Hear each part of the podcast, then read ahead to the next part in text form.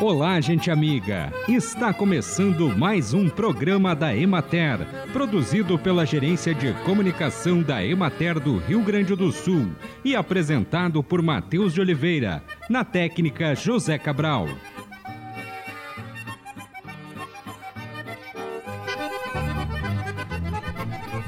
Picada de abelhas consiste na injeção de veneno com o objetivo de causar dor e desconforto físico a seus agressores ou intrusos, percebidos como ameaça à integridade de suas colmeias. Acidente por abelha é o quadro de envenenamento decorrente da injeção de toxinas através do aparelho inoculador, o ferrão das abelhas. Para evitar estes acidentes, o Ministério da Saúde recomenda a remoção das colônias de abelhas situadas em lugares públicos ou residências que deve ser feita por profissionais devidamente treinados e equipados, preferencialmente à noite ou ao entardecer, quando os insetos estão calmos. Evite aproximar-se de colmeias de abelhas africanizadas sem estar com vestuário e equipamentos adequados, como macacão, luvas, máscara, botas e fumigador. E evite caminhar e correr na rota de voo das abelhas. O projeto piloto para a busca de indicação geográfica para o polo ervateiro do Alto Taquari foi apresentado para o grupo gestor do IG Ervamate Região Alto Taquari na Câmara de Vereadores de Ilópolis. O trabalho está sendo desenvolvido desde o segundo semestre de 2022 pelos pesquisadores do Departamento de Diagnóstico e Pesquisa Agropecuária da Secretaria da Agricultura, Pecuária, Produção Sustentável e Irrigação das das áreas de ciências do solo, agrometeorologia, meteorologia e desenvolvimento rural, em cooperação com as extensionistas da Emater das áreas de tecnologia de alimentos e agronegócios. A execução da proposta conta ainda com o apoio institucional da Secretaria da Agricultura de Ilópolis, sede do Polo Ervateiro Alto Taquari. As atividades devem ser concluídas até julho de 2024 com a divulgação dos resultados. Acompanhe agora o panorama agropecuário. A cultura do milho silagem segue sendo afetada pelos efeitos da falta de chuva no Rio Grande do Sul. Na semana passada, a colheita das lavouras alcançou aproximadamente 55% da área total estimada. Na região administrativa da Emater de Erechim, na última semana, assim como para o milho-grão, a cultura também apresentou efeitos adversos da falta de umidade do solo. Com a maior parte da área já colhida, os produtores realizaram o plantio da segunda safra, visando amenizar a baixa produtividade verificada na safra principal. A qualidade da forragem é variada, em regiões onde choveu de forma mais consistente, a produtividade é maior e a qualidade do ensilado melhor. Na região de Frederico Westphalen, a colheita do milho silagem avançou para 95% da área estimada. As lavouras cultivadas com milho silagem sentem a falta de chuva. Além da redução na produtividade, a qualidade do produto também preocupa. As plantas estão secando de forma precoce, ficando desidratadas com folhas secas. Os grãos de milho ainda apresentam muita umidade, limitando a compactação e reduzindo a qualidade da silagem. Na região de Passo Fundo, a colheita da batata inglesa foi finalizada.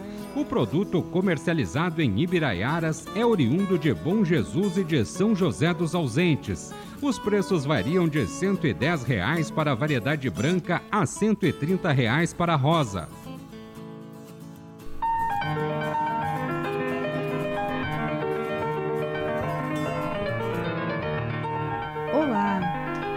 Iniciando o ano e é importante que as cooperativas da agricultura familiar organizem suas assembleias gerais ordinárias Hoje nós vamos conversar com o extensionista da Emater, da Unidade de Cooperativismo de Porto Alegre, Guilherme Selle, sobre o assunto. Guilherme, o que as cooperativas precisam estar atentas para fazer uma boa assembleia? Olá, Raquel. É importante as cooperativas estarem atentas para organizar essa Assembleia Geral Ordinária nos três primeiros meses desse ano. Tá? Então, a Assembleia Geral Ordinária deve ser feita até o dia 31 de março.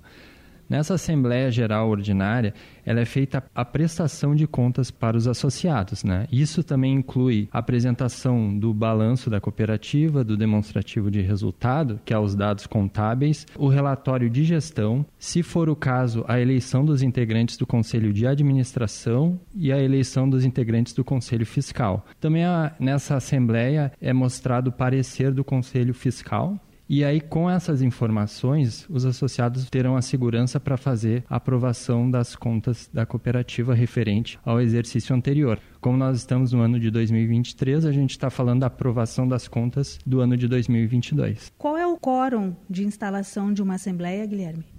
O quórum de instalação da Assembleia Geral Ordinária, essa que é feita nos três primeiros meses do ano, né, é importante ali, primeira convocação, dois terços dos associados, a em segunda convocação, metade mais um, e em terceira convocação, no mínimo 10 associados, né? Destacando que o intervalo de convocação entre uma e outra tem que ser no mínimo uma hora, isso de acordo com a legislação a 5764 do cooperativismo. E também é importante destacar que o edital de convocação tem que ser publicado em jornal de circulação, tem que ser com no mínimo 10 dias de antecedência. Então, às vezes até questionamento das cooperativas de, ah, podemos divulgar para o WhatsApp, e-mail? Sim, pode mas a publicação do edital num jornal de circulação é obrigatória. Isso está na própria lei do cooperativismo. Né?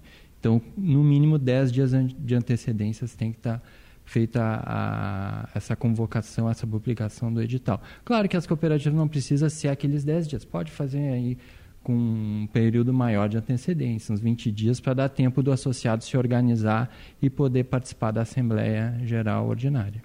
Guilherme, como a diretoria e o conselho administrativo devem fazer esta prestação de contas? É importante, no caso que a gente trabalha aqui na Emater, as cooperativas da agricultura familiar, Uh, a gente sabe que o nosso agricultor ele produz muito bem, ele está voltado na propriedade, mas às vezes essa documentação contábil ele não domina muito bem. Né? E às vezes é uma linguagem específica de contador, até, até para outras áreas, economista, administrador, os engenheiros agrônomos, né? Às vezes até para outras áreas é uma linguagem um pouco uh, mais de, eh, que precisa de uma atenção maior para entender. Então, o que a gente orienta é, claro, a documentação contábil, balanços, demonstrativos de resultado devem ser disponibilizados para os associados. E pode ser até entregue uma, um, uma impressão para cada um, né? ou divulgada por e-mail também. Mas é importante eles terem acesso a essa documentação. Mas a gente sabe que também é importante uma apresentação mais resumida durante a Assembleia. Isso pode ser feito uma apresentação no próprio PowerPoint, com utilização ali de tabelas resumos, gráficos, né? E aí essa apresentação vai ficar mais fácil para o associado entender a prestação de conta da cooperativa e ter mais segurança para fazer a aprovação da, das contas da cooperativa. Né? E qual é o papel do Conselho Fiscal nas assembleias? O Conselho Fiscal, ele durante o ano, ele está fazendo a fiscalização do Conselho de Administração da direção da cooperativa, da gestão, né? Então, ele mensalmente está fazendo as reuniões ali para fazer a fiscalização. E aí, estando tudo ok, o que, que ele, o Conselho Fiscal é importante fazer? Um parecer que é uma folha, uma folha, uma folha mesmo, bem simples, e ali nesse parecer vai estar declarado em um parágrafo uh, o que, que o, basicamente o Conselho Fiscal analisou e dando, se for o caso, parecer favorável pela aprovação. Né? Esse parecer ele, ele é assinado pelo presidente do Conselho Fiscal, é importante ser mostrado na Assembleia, e o parecer é importante para dar segurança também para o associado fazer a, presta, a, a, aprovação das contas da cooperativa, que muitas vezes ele, durante o ano, ele não está olhando do, os, as contas da cooperativa, mas é por isso que ele elege um conselho fiscal. Nós conversamos hoje com o extensionista da Imater da Unidade de Cooperativismo de Porto Alegre, Guilherme Selle. E assim encerramos mais um programa da Emater. Um bom dia a todos vocês e até amanhã neste mesmo horário.